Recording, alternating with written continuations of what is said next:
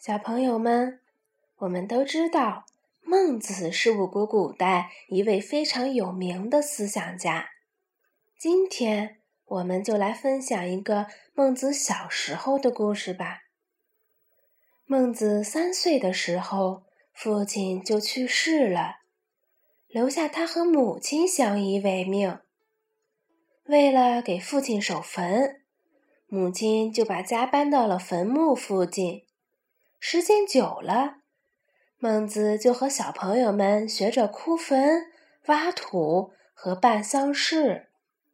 孟母看到了，就摇摇头，心想：“不行，我不能让我的孩子住在这种地方了。”于是，孟母就把家搬到了集市附近。集市上整天吵吵嚷嚷的叫卖着东西。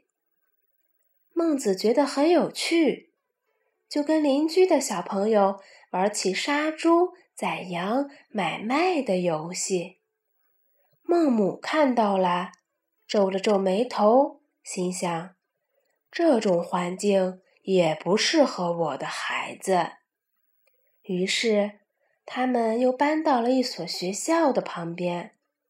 这样，孟子天天都听到。孩子们的读书声，因此他就喜欢上了读书。孟子跟母亲说：“我要去上学。”孟母听到了很高兴，心想：“这才是孩子该走的正路。”就爽快的答应了。虽然孟子去读书了，可时间一长。又觉得厌烦，他开始逃学了。有一天，孟子逃学回家，母亲正在织布。他看到儿子这么早回来啦，知道肯定是逃学了，就很生气的用剪刀把织的布都剪断了。然后他命令孟子跪下，严肃的对他说。学习就像织布，织布要一针一针的织；学习要一天一天的学，月月学，年年学，日积月累，才会学业有成。你这样半路逃学，就像我中途断肢一样，不仅会前功尽弃，将来还会一事无成。孟子开始只是吃惊，并不理解母亲的用意。听到这一席话，豁然开朗，再也不逃学了。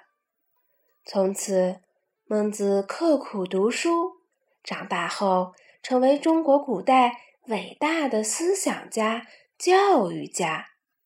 人们把他的学说和孔子的学说并称为。孔孟之学，孟子的母亲也成为中国古代教育子女的榜样。《三字经》称赞道：“昔孟母，择邻处，子不学，断机杼。”小朋友们，通过这个故事，你们明白了什么道理呢？